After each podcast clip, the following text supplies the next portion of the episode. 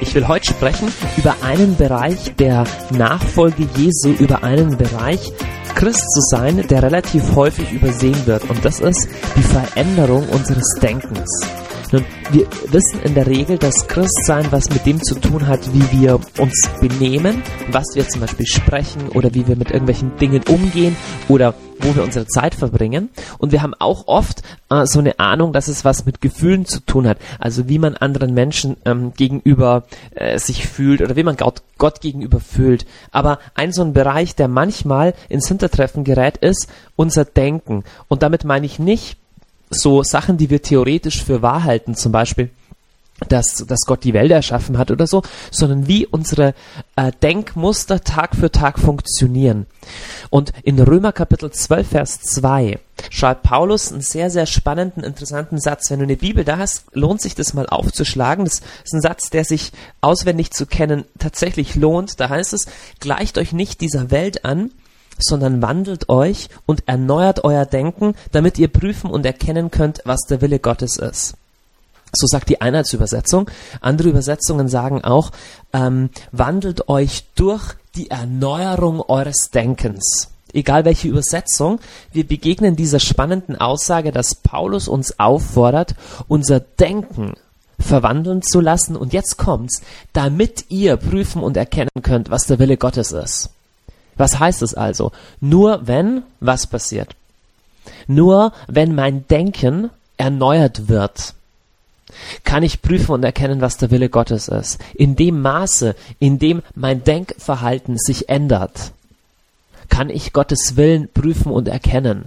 Und Leute, Denkverhalten ändern ist was richtig, richtig, richtig mühsames. Das weißt du vielleicht noch, wenn du äh, in der Schule mal warst und Englisch gelernt hast oder irgendeine andere Fremdsprache. Wie oft musst du so eine Vokabel lernen, aufschreiben, äh, sprechen, in dein Vokabelheft kritzeln, damit, äh, damit eine feste Verbindung in deinem Hirn entsteht, damit eine neue Synapse geschlossen wird. Richtig oft, ich weiß nicht, 50 Mal oder sowas. Denkmuster ha haben in der Regel von uns viel mehr, ähm, bei uns viel mehr als 50 Wiederholungen bekommen, sondern vielleicht 50.000. Weil weißt du, wir denken jeden Tag, wir fühlen, wir, wir führen praktisch in jeder Minute irgendwelche Selbstgespräche mit uns selbst. Wir sprechen ständig irgendwelche Glaubenssätze aus über uns. Nun, nur ganz viel davon stimmt nicht mit dem Wort Gottes überein, stimmt nicht von der Perspektive Gottes überein mit der Perspektive Gottes überein. Das ist ein Riesenthema, erneuertes Denken. Ich habe über das Thema auch eine sechsteilige Lehrserie gemacht, die heißt die Kraft eines erneuerten Denkens. Die gibt's im äh, Gebetshaus-Shop www.gebetshaus.org zum Runterladen oder als CD. Ich bringe hier nur einen kurzen Ausschnitt davon.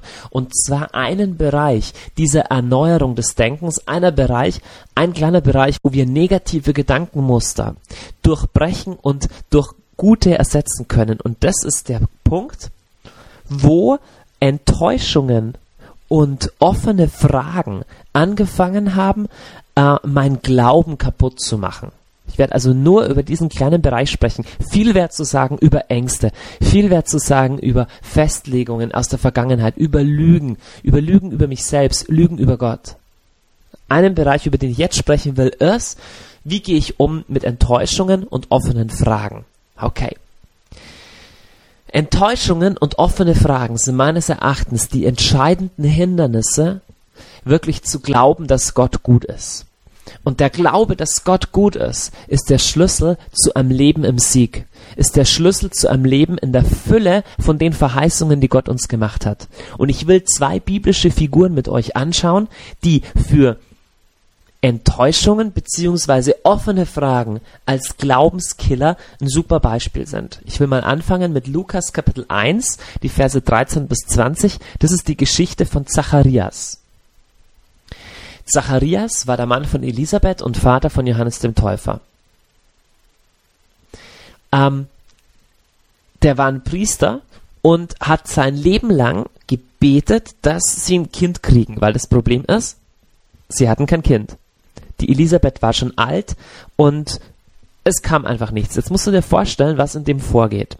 Der glaubt, dass Gott gut ist. Der glaubt, dass Gott ihm einen Sohn schenken will. Weißt du, das ist eine Verheißung in der Bibel. Der Herr will euch fruchtbar machen und der Gerechte, der wird Nachkommen sehen. Nur Zacharias sieht nichts davon. Er glaubt an die Verheißung, aber die Verheißung wird offensichtlich nicht wahr.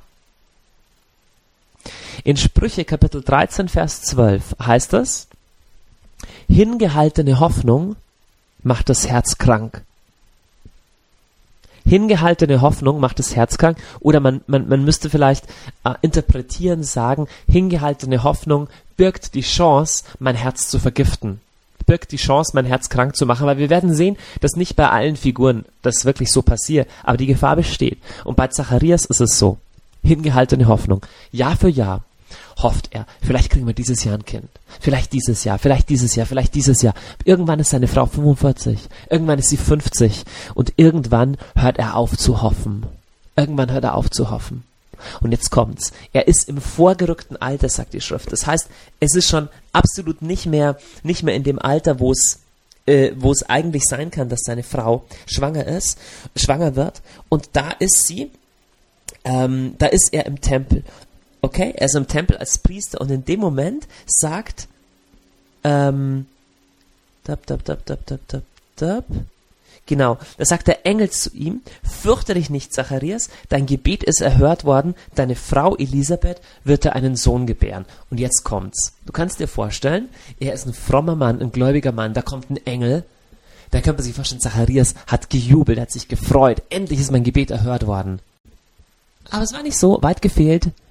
Zacharias ist skeptisch. Du musst dir vorstellen, es ist der Erzengel Gabriel, kein anderer als der gleiche, der Maria auch verkündet hat, dass sie Jesus zur Welt bringen wird. Der steht vor Zacharias und Zacharias bleibt unbeeindruckt. Ist es nicht erstaunlich? Der Engel sagt, hey, dein Gebet ist erhört worden und Zacharias sagt, oh, zeig du mir erstmal deinen Engelpass hier, zeig mir mal deinen Ausweis ein Engel. Ich meine, ein Engel erscheint mir ja öfter. Oder keine Ahnung. So ein Engel kann ja schnell mal kommen und mir irgendwas erzählen. Woran soll ich erkennen, dass das stimmt? Das musst du dir vorstellen. Dir erscheint ein Engel, ein Erzengel direkt aus dem Thronsaal Gottes und du fragst ihn, Moment, woher soll ich wissen, dass du mich nicht, nicht, nicht für Hohne piepelst, für dumm verkaufst? Es ist unglaublich. Was, was für ein Prinzip ist dahinter? Die hingehaltene Hoffnung des Zacharias hat sein Herz krank gemacht, bis zu einem Punkt, dass er in dem Moment, wo sein Gebet wirklich erhört war, nicht mehr glauben konnte. Und Freunde, das ist eine Gefahr, die, ähm, die für uns auch sehr real ist. Weißt du, weil ähm, Enttäuschungen sind ein Teil vom Leben.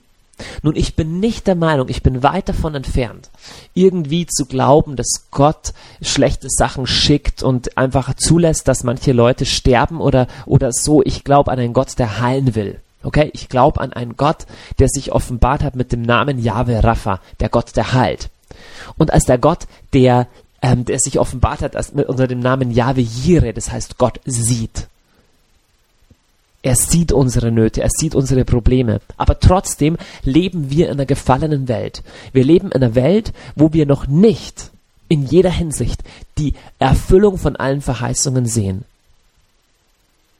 Und diese Enttäuschungen, die uns geschlagen werden im normalen Leben, haben die Macht, mein Herz zu verbittern oder nicht zu verbittern. Und der Punkt ist, Zacharias Herz ist so verbittert, dass es unfähig geworden ist, noch zu glauben.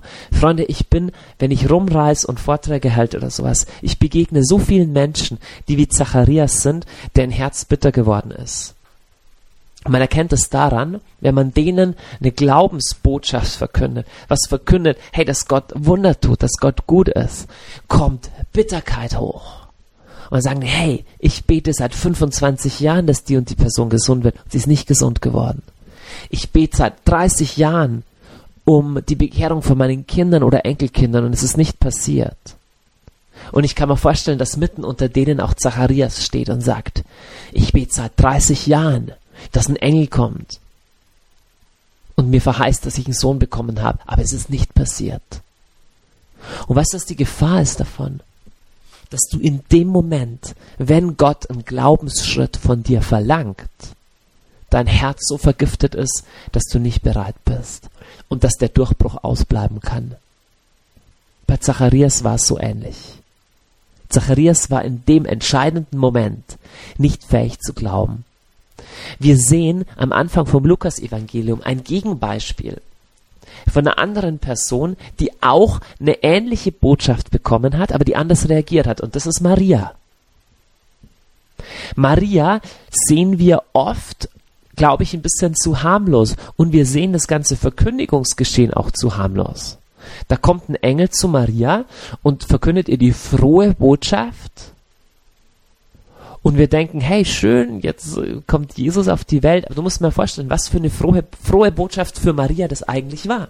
Äh, lass uns das mal, ich hoffe, du nimmst nicht Anstoß daran, wenn ich jetzt so über diese Situation spreche. Aber stell dir vor, es sind Teenager-Mädchen in einer Gesellschaft wie im heutigen Iran. Das bedeutet, wo außerehelicher Sexualverkehr oder außerehelich schwanger zu werden, das ist was, worauf Todesstrafe steht. In so einer Gesellschaft leben wir. Also lebt Maria. Dann kommt ein Engel zu ihr und sagt zu ihr, Maria, du wirst jetzt unehelich schwanger. Und zwar ohne dass ein Mann im Spiel ist, sondern einfach durch den Heiligen Geist. Und jeder, dem du das erzählen wirst, der hat das noch nie in seinem Leben gehört, weil es nämlich das erste Mal ist, dass es passiert. Und du wirst ein Baby kriegen und das ist was, worauf eigentlich Todesstrafe steht. Also freu dich. Und außerdem ähm, kriegt sie dann noch so tolle Prophezi Prophezeiungen später, wie dir selber wird ein Schwert durch die Seele dringen und er wird ein Zeichen sein, dem widersprochen wird und so weiter. Was hat das für eine Maria bedeutet? Für eine, sagen wir mal, sie ist 15, für eine 15-Jährige. Du musst dir vorstellen, sie geht zu ihrem Vater. Sie geht zu ihren Klassenkameradinnen. Ich weiß, die hatten wahrscheinlich keine Klassen und so, aber stell dir das mal so vor. Sie geht in die Synagoge, und die Leute sagen zu ihr, hey, du hast ja ein bisschen so einen rundlichen Bauch, was ist denn los mit dir? Hast du zu viel gegessen? Sagt sie, nee, ich bin schwanger. Wie, du bist schwanger?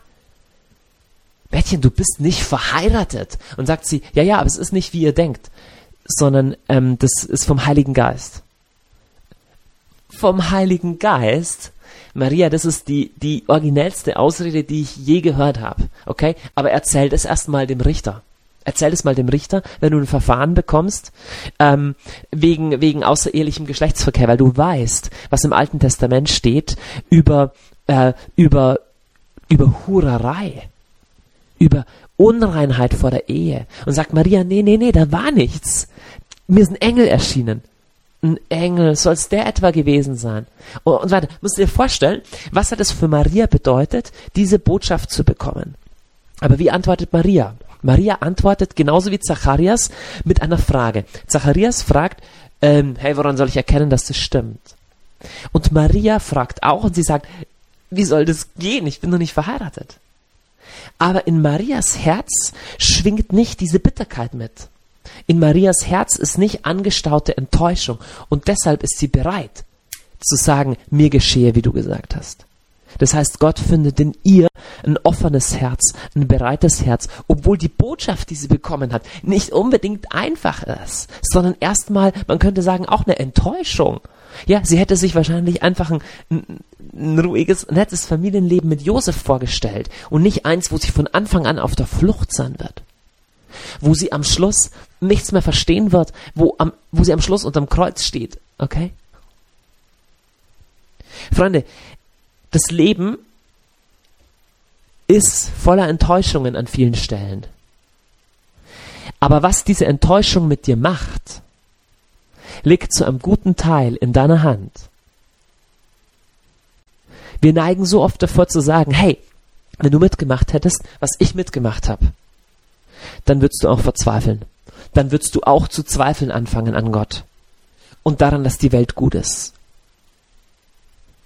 Aber der Punkt ist, es gibt Menschen, die durch genauso schlimme Sachen gegangen sind und die darin nicht zerbrochen sind. Die daran nicht zerbrochen sind. Es gibt Menschen, die vom Leid bitter werden und es gibt Menschen, die durch Leid großmütig werden. Nun, es ist nicht einfach. Es ist nicht einfach. Wenn durch ein schweres Leid geht, durch was, was wirklich wehtut, ist nicht leicht, daran nicht zu zerbrechen. Aber ich will dir heute wirklich deutlich ins Herz sprechen, egal durch was du gerade gehst, in deiner Familie, mit deinem Schwiegersohn, mit deinen Arbeitssituationen, mit deiner eigenen Gesundheit, mit deinen eigenen Glaubenszweifeln, mit deinen finanziellen Problemen, mit deinen Schulden, mit was auch immer, mit deinen Eltern. Ob der Schmerz und die Enttäuschungen, durch die du gehst, dich bitter machen oder ob du aus diesem Schmerz hinaus mit noch mehr Entschiedenheit dich auf Gott wirfst.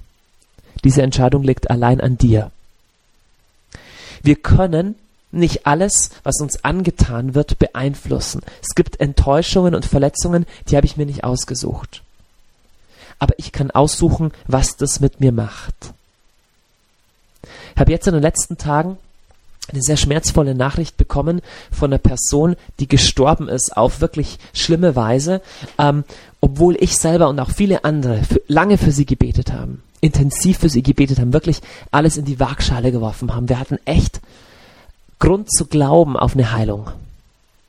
Es ist eine Frau, die gestorben ist an Brustkrebs und dieser Brustkrebs hat gestreut und es gab Metastasen und es war eine junge Frau. Und es ist für mich eine Niederlage und es wäre leicht für mich, zu sagen, jetzt bin ich so enttäuscht, jetzt glaube ich nicht mehr an Heilung. Jetzt bin ich bitter und Gott, ach, das, das Bibel, das kann ich nicht wörtlich nehmen. Weißt du, was interessant ist? In den gleichen Tagen habe ich Nachricht bekommen von einer anderen Frau. Brustkrebs. Stark streuend. Metastasen in der Lunge.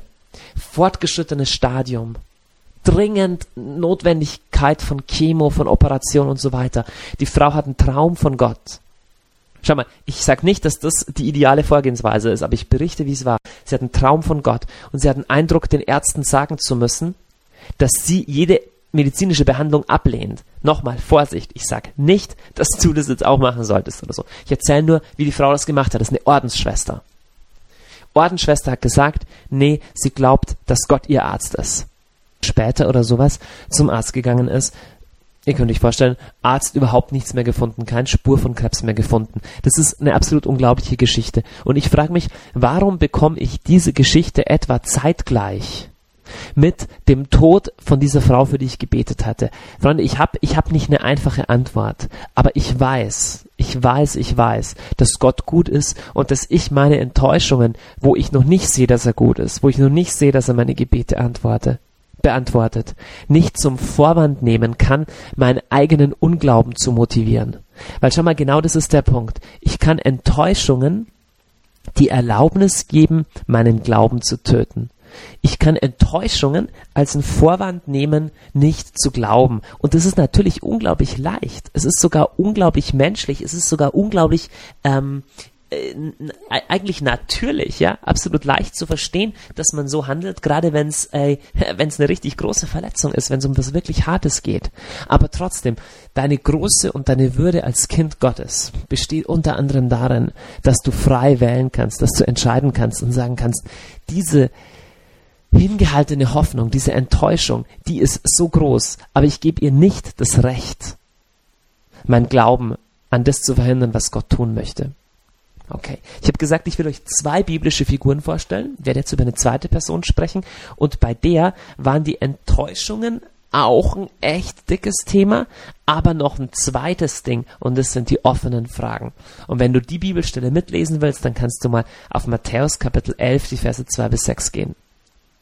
Da begegnen wir dem Sohn von dem Zacharias, und zwar dem Johannes dem Täufer. Und es ist wirklich eine sehr, sehr, sehr, sehr zu Herzen gehende Geschichte.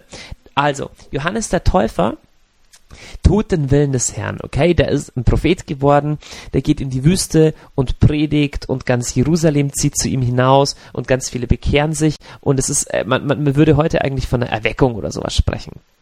Johannes der Täufer ist also ein gigantischer Prophet. Jesus sagt über ihn, dass es keinen Menschen gibt, der größer ist, oder äh, Jesus sagt an einer Stelle, es ist keiner, der von der Frau geboren wurde, der größer ist als Johannes der Täufer. Also eine unglaubliche Aussage. Okay, Johannes der Täufer prophezeit allen, dass nach ihm einer kommt, der größer ist als er, nämlich Jesus. Okay? Und Johannes der Täufer weiß also, dass Jesus der Messias ist. Dann lesen wir in Matthäus 11 aber, dass Johannes der Täufer im, ins Gefängnis geworfen wird.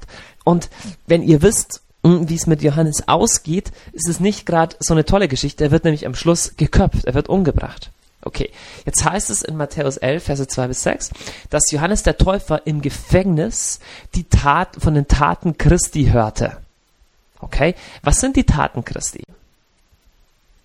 So, er hat zum Beispiel gemacht, dass Lahme wieder gehen konnten, dass Blinde sehen konnten und solche Sachen, dass Dämonisierte, also Gefangene befreit werden. Und all das waren typisch messianische Zeichen. Das heißt, das waren all die Dinge, von denen Johannes auch ausgehen konnte, dass der Messias sowas tut. Und weißt du, Johannes der Täufer kann, kennt die Bibel ziemlich gut. Und in Lukas 4 lesen wir, wie der Johannes der Täufer Jesus tauft. Okay, Johannes der Täufer sagt, hey, das ist derjenige. Er tauft ihn, sagt, das ist derjenige, das ist der Messias. Und dann geht Jesus und hält seine Antrittspredigt in Nazareth und er schlägt die Bibel auf und da ist eine der, der, der, der, der deutlichsten messianischen Verheißungen, die Jesus vorliest und Johannes der Täufer kennt diese messianischen Verheißungen, die Jesus in der Synagoge zu Kafan, äh, in Kapharnaum vorliest und er liest vor. Der Geist des Herrn ruht auf mir, denn der Herr hat mich gesandt. Er hat mich gesalbt, den Armen die frohe Botschaft zu, ähm, zu verkünden und die, äh, die, die, die, die, die, die, dass, dass die Blinden wieder sehen und so weiter und die Lahmen gehen. Und Johannes der Täufer kennt genau diese Bibelstelle und er denkt sich, hey, all das passiert. Es heißt ja, Jesaja 61, was alles passieren soll. Ähm, und was steht in Jesaja 61 noch? Damit ich den Gefangenen die Entlassung verkünde. Und wo ist Johannes gerade? Im Gefängnis. Johannes hört im Gefängnis von den Taten Jesu. Er hört, dass er Blinde sehen machen kann, dass er Aussätze gehalten kann, dass er sogar Tote erweckt. Nur er ist im Gefängnis. Er der doch eigentlich der größte von einem Weib geborene ist, der große Prophet, der auf Jesus hingewiesen hat, der in allem das getan hat, was Gott ihm gesagt hat? Warum kann Jesus ihn nicht aus dem Gefängnis holen? Schau mal, es heißt, als Johannes der Täufer von diesen Taten hörte, hat er seine Jünger zu Jesus geschickt mit der Frage, bist du wirklich der, der kommen soll oder müssen wir auf einen anderen warten? Warum soll er das machen? Kannst du denken, hey, wenn du diese Taten hörst, dann du hast doch selber über ihn prophezeit. Das sind doch jetzt ein deutliches, das gibt doch ein deutliches Zeugnis davon, dass seine Prophetie wahr war. Aber der Punkt ist, Johannes der Täufer hat viele Wunder, hat von vielen Wundern gehört, aber er selber hat sein Wunder nicht bekommen. Und sowas nenne ich eine deutliche, offene Frage. Eine klare biblische Verheißung. Er sieht einen Teil davon schon und er sieht einen Teil davon nicht. Und Johannes der Täufer stirbt im Gefängnis. Jetzt kommt's. Was ist die Antwort von Jesus? Was ist die Antwort von Jesus? Jesus sagt, unglaublich, lies es dir mal, lies es selber durch, Matthäus 11. Er sagt, geht und erzählt Johannes, was ihr hört und seht. Blinde sehen, Lahme gehen und den Armen wird die frohe Botschaft verkündet. Selig ist, wer an mir keinen Anstoß nimmt. Was ist das für eine eigenartige Antwort? Das ist überhaupt keine Antwort. Denn wir hören am Anfang vom Kapitel, dass Johannes der Täufer ja wusste, was Jesus tat. Und deswegen schickte er seine Jünger zu ihm, um zu fragen, hey, bist du eigentlich derjenige? Und Jesus schickt die Jünger zurück und sagt ihnen, sagt ihm Johannes das, was er eh schon weiß. Sagt ihm genau das, was er schon weiß. Aber jetzt kommt's. Selig, wer an mir keinen Anstoß nimmt. Ich sage jetzt einen wichtigen Satz. Schnall dich fest, halt dich an, versuch den Satz innerlich aufzunehmen. Jesus versucht Johannes zu, dazu zu bringen, seine Aufmerksamkeit, seinen Blick auf das zu richten, was Jesus, was Gott tut und nicht auf das, was er nicht tut. Es gibt nämlich in der Bibelstelle eine Reihe von Sachen, die Jesus nicht tut. Zum Beispiel Johannes den Täufer aus dem Gefängnis zu holen. Warum? Keine Ahnung. Jesus gibt ihm keine Antwort. Jesus hätte auch sagen können, hey Johannes, ich kann dir das erklären, das mit Herodes, aus dem und dem Grund wird das jetzt, äh, bleibst du jetzt noch im Gefängnis oder sowas. Jesus gibt ihm keine Antwort. Er sagt ihm nur Folgendes. Mach deine Augen auf und seh, was alles passiert. Akzeptier, dass du nicht auf alle auch noch so schmerzvollen Fragen in deinem Leben eine Antwort kriegst. Selig, wer an mir keinen Anstoß nimmt.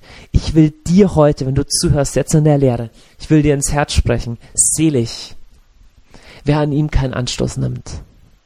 Selig, wer an ihm keinen Anstoß nimmt. Jetzt sagst du, aber, aber, aber warum ist es so und warum ist es so und warum ist es so? Ich weiß es nicht. Ich weiß es nicht. Jesus hat Johannes dem Täufer auch nichts erklärt. Und es ist eine große Weisheit. Es ist eine große Weisheit, mit offenen Fragen leben zu können und sie nicht wegerklären zu wollen. Die Gefahr ist so groß, wenn man an Leid und Tragödie kommt, irgendwelche Erklärungen zu bringen. Zum, Beispiel, warum ein Gebet nicht erhört wurde. Es gibt so viele Menschen, die glauben nicht, dass Gott Gebete erhört, einfach weil sie es noch nie gesehen haben. Die glauben nicht, dass Gott heute noch Menschen körperlich heilt, weil sie es noch nie gesehen haben. Und sie fangen an, die wildesten Theorien dafür zu entwerfen, dass vielleicht die Krankheiten ja eigentlich besser sind für uns oder dass vielleicht Gott irgendwie die Naturgesetze nur nicht unterbrechen will und die, alle möglichen Theorien nur aus einem Grund. Weil sie selber noch nicht gesehen haben, beziehungsweise weil sie selber offene Fragen haben, warum offensichtlich nicht immer jeder geheilt wird, für den gebetet wird. Aber ich gebe dir einen guten Tipp versuch nicht alle offenen Fragen wegzuerklären über das Maß hinaus, wo die Schrift, ähm, wo das, was Jesus gesagt hat, uns Klarheit gibt. Jesus gibt diese Antwort nicht. Und dann hört man, ja, vielleicht hat er gesündigt und wird deswegen nicht gehalten. Moment, es gibt eine Geschichte, wo die Jünger auch zu Jesus gesagt haben, hey, wer hat da eigentlich gesündigt? Äh, haben da die Eltern gesündigt oder er? Warum ist der blind? Jesus gibt keine Antwort drauf. Jesus sagt, hey, das ist überhaupt nicht der Punkt. Gott will an ihm was handeln. Gott will an ihm was tun. Und wir kriegen im Leben nicht alle Fragen beantwortet. Und Freunde, jetzt die Situation wie von dieser Frau, für die ich so, so, so innig gebetet habe, die gestorben ist. Ich habe viele Fragen. Ich habe richtig viele offene Fragen. Aber weißt du was? Eine offene Frage, eine offene Frage kann mich entweder in Unglauben und in Herzenshärte treiben, dass ich sage, pah, wenn Gott mir meine Fragen nicht beantwortet und wenn ich das und das und das, wenn ich so viele offene Fragen habe, dann glaube ich nicht. Oder diese offenen Fragen können mich in Demut, Gottesfurcht und Intimität mit Gott, persönliche Nähe mit Gott treiben. Ich habe mehr Sehnsucht nach Gott. Ich verstehe nicht alles, aber ich weiß, dass er gut ist. Und ich will mehr von ihm kennenlernen. Ich will mehr von ihm verstehen. Ich will, ich will mit meinem Glauben und mit meinem Vertrauen auf Gott nicht warten, bis ich alle Fragen beantwortet habe. Weil, Freund, das wird nie passieren. Auf dieser Seite der Ewigkeit wird es nie passieren. Psalm 136 wiederholt und, und schreit es raus. Er ist gut und seine Gnade währt ewig. Kileolam chasto. Preiset den Herrn, denn er ist gut und seine Gnade währt ewig. So als müsste Israel sich in einem Psalm das hundertmal vorsagen, er ist gut und seine Gnade währt ewig. Ich ermutige dich zu sagen, egal durch welche Enttäuschung du gehst, egal durch welche offenen Fragen du gehst, sprich zu dir selber. Psalm 136. Er ist gut und seine Gnade währt ewig. Fang an, die, biblisch, die Geschichten von großen biblischen Helden durchzulesen. Fang an, von einem Josef in Ägypten zu lesen, durch welche Härte, durch welche Enttäuschung, durch welche offenen Fragen er ging. Lies mal nach über David. Lies nach über Maria. Ich habe das schon erzählt. Lies nach, durch was Paulus gegangen ist. Auf wie viele Fragen der keine Antwort hatte. Warum muss er dreimal ausgepeitscht werden, zweimal gesteinigt? Warum stirbt er als Schluss am Märtyrer? Jede offene Frage kann für dich entweder eine Chance werden, dass dein Glaube kaputt geht und dein Herz bitter wird, genauso wie bei Enttäuschungen, oder es kann eine Chance werden, dass du dich noch intensiver nach Gott ausstreckst. Und ich sag dir was, bitte, bitte, bitte, bastel dir nicht eine Theologie zusammen für irgendwas, wo, ähm, wo Gott nichts drüber sagt, wo Jesus nichts drüber gesagt hat. Fragen, die Jesus nicht beantwortet hat, kannst du auch nicht noch besser beantworten. Und weißt du, welche Frage in der Bibel einfach nicht beantwortet wird? Warum wir manchmal eine Heilung nicht sehen. Jesus hat uns den Auftrag gegeben, hey, bittet und ihr werdet empfangen. Jesus hat uns den Auftrag gegeben, Kranke zu heilen. Jesus hat uns die Verheißung gegeben, ihr werdet das sehen. So, aber jetzt sage ich, ja, ich habe für den gebetet, dass nichts passiert Und dann gehen die Erklärungsversuche los. Ja, vielleicht haben wir da nicht lang genug gebetet oder vielleicht das falsche Gebet oder vielleicht äh, war das gar nicht Gottes Wille oder vielleicht hat man erst das und das machen müssen oder vielleicht hat die Person das und das falsch gemacht. Sei einfach mal pst und akzeptiere, dass hier eine offene Frage ist, die das Wort Gottes nicht beantwortet. Selig, wer an mir keinen Anstoß nimmt. Hey, das ist nicht leicht. Diese zwei Sachen, die ich gesagt habe. Erstens, dass ich meinen Enttäuschungen nicht die Erlaubnis gebe, meinen Glauben zu töten. Und zweitens, dass ich meinen offenen Fragen nicht die Legitimation gebe, meinen Glauben zu töten und mein Herz bitter zu machen. Das sind extrem schwere Aussagen. Das sind extrem schwere Aussagen. Hey, aber ich sag dir, es sind Aussagen, die dein Herz reinigen können von negativen, von destruktiven Gedankenmustern, die dein Herz wieder fähig machen zu vertrauen, die dein Herz wieder fähig machen, an Gott zu glauben. Und ich will schließen mit einem letzten Gedanken. In Johannes 8, Verse 22 bis 25 sehen wir zum Beispiel, wir sehen es in verschiedenen, in verschiedenen anderen Gelegenheiten auch, ähm, wie Jesus Ah, nee, nee, nee, nicht Johannes 8, Matthäus 8, 22 bis 25. Wir sehen, wie Jesus im Boot liegt, mitten während eines Sturmes. Okay? Er liegt in einem Boot und es ist total ähm, stürmisch. Jesus aber schläft im Boot. Die Jünger verzweifeln fast, wecken Jesus. Jesus steht auf und gebietet dem Sturm. Was ist der tiefere Sinn von dieser Stelle? Meines Erachtens ist der tiefere Sinn der, Jesus hatte Autorität über den Sturm, weil er vorher schon in dem Sturm schlafen konnte. Man könnte so weit gehen und sagen, du hast Autorität über jeden Sturm, in dem du schlafen kannst. Du hast Autorität über die Dinge, die es nicht schaffen, dein Glauben und deine Zuversicht in Gott zu erschüttern. Schau mal, Jesus hat nicht einfach geschlafen, weil er müde war. Das ist nicht, nicht der tiefere Sinn von der Schriftstelle. Ich glaube, der tiefere Sinn von der Schriftstelle ist, dass er so gefestigt war, so ohne Wanken in seiner Identität, in seinem Vertrauen in Gott, dass er buchstäblich vor diesem Sturm keine Angst haben musste. Und jetzt sage ich dir was, du musst nicht alles wissen. Du musst nicht alle, auf alle Antworten haben, warum war die und die Enttäuschung? Warum äh, war das so und so? Antworten auf alle Fragen. Aber weißt du, was du unbedingt brauchst? Du brauchst unbedingt Frieden im Herzen. Der Philipperbrief spricht an einer Stelle von dem Frieden Gottes, der alles Verstehen und Denken übersteigt. Und ich sag dir, wenn du deine Verletzungen nicht zum Vorwand für Unglauben nimmst, sondern zu einem Sprungbrett für noch mehr Glaube, und wenn du deine offenen Fragen nicht als Vorwand nimmst, zu sagen, der liebe Gott soll erstmal runterkommen und, und meine 25.000 Fragen beantworten, dann glaube ich ihm vielleicht, sondern wenn du akzeptierst, dass er Gott ist und du nicht, dass er Gott ist und du ein Mensch, und wir Menschen nicht mal ein Millionstel vom Kosmos wirklich kennen und wirklich verstanden haben und Gott das alles erschaffen hat. Und wir sagen, hey Gott, ich weiß, dass du gut bist, ich weiß, dass du so bist, wie Jesus ist, dass du dich so offenbart hast, wie wir, wie wir in Jesus sehen, wie du bist, das wissen wir.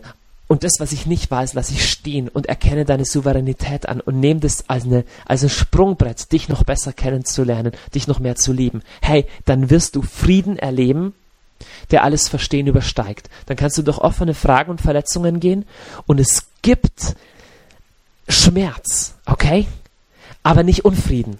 Es gibt noch Schmerz, es tut noch was weh, aber du kannst Du kannst im Frieden sein und du kannst mehr und mehr Autorität über diese Situationen gewinnen. Du kannst mehr und mehr, selbst inmitten von Enttäuschungen und offenen Fragen, ein Leben im Sieg führen. Ein Leben in der Mitte von den Verheißungen, die Gott für dich hat. Und es ist mein Gebet für dich. Das ist mein Gebet für dich, dass du genau das erlebst. Wenn dich dieses Thema weiter interessiert, www.gebetshaus.org gibt es eine CD-Serie über das Thema die Kraft erneuerten Denkens. Aber noch wichtiger als diese CD-Serie ist, dass du anfängst, Tag für Tag über deinem eigenen Leben auszusprechen, auszubeten. Solche Stellen wie Psalm 136. Herr, du bist gut. Egal ob ich sehe oder nicht. Du bist gut und deine Güte hört nie auf. Hört nie auf.